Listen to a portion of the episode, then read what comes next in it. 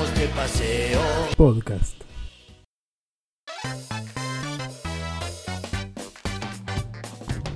¿Qué tal? ¿Qué tal? Bienvenidos una vez más a un nuevo programa de Vamos de Paseo Podcast. Hoy una edición especial relámpago, ya que en el día de mi cumpleaños Nintendo decidió sorprenderme con, con un anuncio que, bueno, se venía se venía ya, bueno, liqueando, anunciando hace ya bastante tiempo este, por parte de la gente del, Wall Street Journal. Así que ahora con, todo esto me parece que aumentó un poco la credibilidad de ellos y calculo que estarán contentos, ¿no? Porque finalmente le pegaron a, a lo que venían diciendo. Inclusive redoblaban la apuesta, porque si mal no recuerdan, después de la E3, cuando Nintendo dijo, no, nosotros no vamos a, hacer ningún anuncio de hardware, no vamos a decir nada. Toda la gente decía, bueno, pero esta gente de, de Wall Street Journal estará en lo correcto. ¿Qué, qué, qué onda con, con todos estos?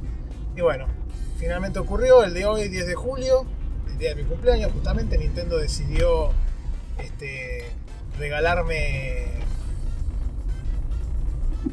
regalarme este, el anuncio de la Nintendo Switch Lite porque obviamente la vida es mejor con, con cosas light y bueno resulta que que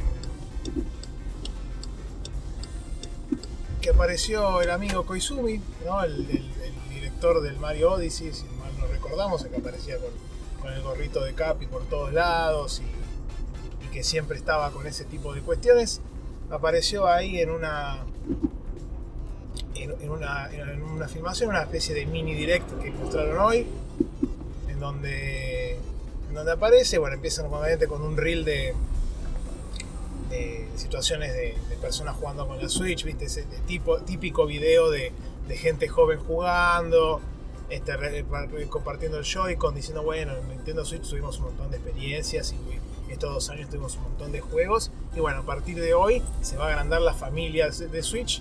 Entonces sa- saca de su saco, siempre el tipo tiene ahí en el saco todo, un genio, saca una, una Switch más chica, más compacta, este, más interesante, obviamente apuntando a un público distinto. Entonces después empiezan a comentar algunas de las features que va a tener esta nueva versión. Básicamente lo que, lo que implica es abocarse directamente a la parte handheld del, del- híbrido, ¿no? de la Switch. O sea que es una consola que va a venir sin el dock, no se va a poder dockear, pues si vos tenés un dock porque tenés la Switch ya de antes, no te va a servir, no vas a poder verlo en la tele. Eh, los Joy-Con, digamos, en la parte de los controles están directamente juntas al, cuerpo principal, a la tableta. Eh, y después tenemos que. Después el resto es igual. Cambian el pad de la izquierda por un pad realmente como corresponde, propiamente dicho. Más que nada porque la Switch que se puede, la Switch común, la que tenemos hoy en día, el, pad no, está presente ya que en realidad esos botones sirven como unos botones eh, A, X, Y, B, digamos. Eh, cuando, cuando compartís el Joy-Con y jugás solamente con, una, con un Joy-Concito solo. Este, en este caso, como no va a ser necesario porque no es posible, entonces di- directamente decidieron reemplazar el pad por un pad este, como corresponde. Va a tener más este, batería. eh, la pantalla va a ser la misma, seguramente es un poco más chica. Entiendo que la calidad de la pantalla en cuanto a la luz y todo eso va a ser igual. Entiendo que el brillo también va a ser igual. Ese tipo de cuestiones no van a cambiar, sino que la- va a cambiar la- el tamaño de la pantalla, va a ser 5.5 pulgadas. La que tenemos hoy en día con la Switch es de 6 pulgadas, así va a ser un poco más chica. Eso va a ser interesante para ver con algunos juegos que, que- que la- que el traspaso al handheld no es muy bueno. Me está ocurriendo ahora con el Graveyard Keeper, por ejemplo, que algunos textos ni se ven, o algunas, inclusive algunas partes, algunas tomas que están cortadas, muy raro todo. Y, y bueno, lo, lo interesante acá, que yo quiero compartir, acá voy a hacer una teoría media conspiranoia, y también quiero compartir un poco de Public Service Announcement, porque yo entiendo que este programa a veces también sirve para los que no son fanáticos eh, y tener un poco más de noción de cómo va la cosa. Eh, va a ser interesante cuando, cuando vayan los padres este, desprevenidos a, a comprar la Switch en las fiestas para su hijo y después lleguen a la casa y vean que no la pueden conectar a la tele como muestran los anuncios cuando en realidad es otra. otra versión que es la que no se puede poner en la tele. Ese momento va a ser fantástico. Va a pasar porque obviamente los padres...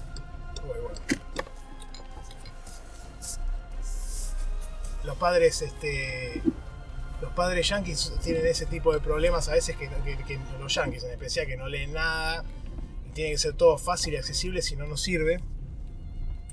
Y esto va a ser un tema que va a provocar un poquito de resquemor seguramente y va a ser interesante cómo lo resuelven.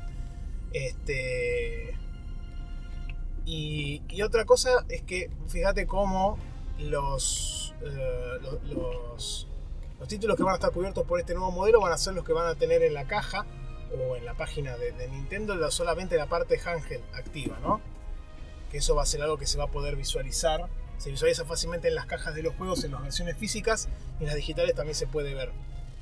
Esta, esta clasificación existe desde el día 1, desde el primer juego, del Zelda Breath of the Wild, que ya tiene estas tres características, ya sea handheld, tabletop o dock. Lo cual, me, lo cual me da a pensar, ¿será que esto estuvo planeado desde el principio por esta gente? O, sea, ya cuando sacaron la Switch al principio ya tenían en mente sacar una mini para reemplazar a la 3DS. Eh, dicen que no lo va a reemplazar, pero obviamente sabemos que sí lo va a hacer. No creo que, que la 3DS pueda sobrevivir ya, aunque sea un año más, con este producto en el mercado. Y, lo que me da a pensar lo siguiente, entonces, si, ya tenían pensado una Switch Mini para, para el modo handheld únicamente, ¿qué no, nos ¿qué nos hace pensar que va a salir una Switch que va a ser solo para el modo dock? O sea, una consola de sobremesa hecha y derecha nuevamente por Nintendo, entrando en el mercado en el que obviamente le costaría porque está dominado por Sony y en, parte por Microsoft, pero obviamente por Sony en su mayor medida en esta generación. Pero bueno, puede ocurrir, es un, tema que, queda a debate y es una idea que a mí me interesó y me llamó la atención, sobre todo teniendo en cuenta cómo se presentó este producto.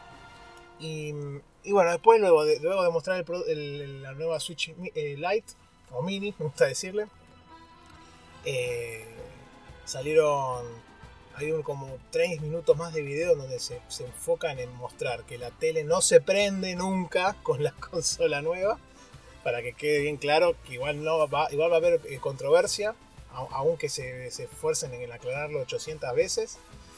Y, y, después, bueno, muestran un poco de los juegos que son compatibles, que son más o menos los mismos que tenemos para la Switch común. Lo único que, porque entiendo que el, procesador y todo eso va a ser lo mismo. Lo que, lo que sí puede ocurrir, que esto también es interesante para que nuestros ávidos radio escuchas, lo, podcast escuchas lo tengan presente, hay ciertos juegos que va a ser más complicado jugarlos, como el One to Switch o el Mario Party, esos se centran mucho, muchas de las fortalezas del título, de los títulos se centran en el uso de los Joy-Con por separado, en el HD Rumble y demás. Acá esta consola no va a tener HD Rumble, obviamente no tiene sentido porque no se pueden detachar los, Joy-Con. Así que esos juegos para jugarlos, primero que va a tener que ser sí o sí en modo handheld y además vamos a necesitar Joy-Con aparte. Vamos a necesitar tener otro Joy-Con que o bien los compramos aparte o ya los tenemos porque tenemos una Switch. Ahora, mi, punto de vista, como para ir cerrando un poco ya esto, porque no tengo mucho más tiempo hoy, es que me parece una, una movida interesante. No sé si va a acaparar a mucho público que ya tenga una Switch y que no esté buscando otra. Yo creo que las familias en donde se pelean por el uso de la Switch eh, o parejas, por ejemplo, que tienen una sola consola y quieren tener otra porque no porque quieren jugar al mismo tiempo de juegos distintos. Ahí puede ser un lindo punto de venta. El precio es de, 200 dólares, así que es un poco más barato, obviamente. Lo que a mí me, intriga mucho para saber también si, podría ser una opción de compra es el tamaño que va a tener. Parece que es más chica que la Switch común. Hay que ver qué tanto más chica. Eh, porque si es tan chica, o sea, si, si tiene el tamaño de que permite meterla en el bolsillo, un bolsillo grande, eh, ya la portabilidad de la consola en sí cambia, es totalmente distinto, porque la consola portátil para, para lo que es hoy en día la Switch eh, es una de las más flojas, ¿no?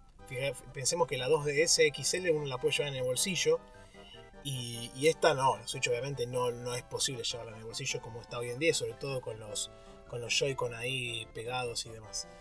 Eh, sale el 20 de septiembre junto con la junto con el Zelda Link's Awakening Remake, que es una coincidencia extraña, ¿no? De uno diría, qué raro que justo sale el día que tenemos un juego que se basa mucho en la portátil y...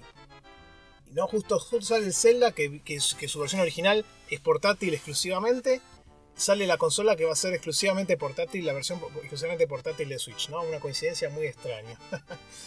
Estos, no la tienen pensada, pero ya de mil años atrás. Ahora, eh, lo raro es que no sacan una versión especial de, Link's Awakening, de la Switch Lite. Son más. ahí sí son lelos. Ese es el, los 5 que le, que le faltan siempre para el peso. Una cosa increíble. Pero bueno, va a salir una versión especial de, del Pokémon Sword and Shield que va a estar muy buena. Y, y bueno, esto ha sido todo. Les mando un saludo a todos. Chao.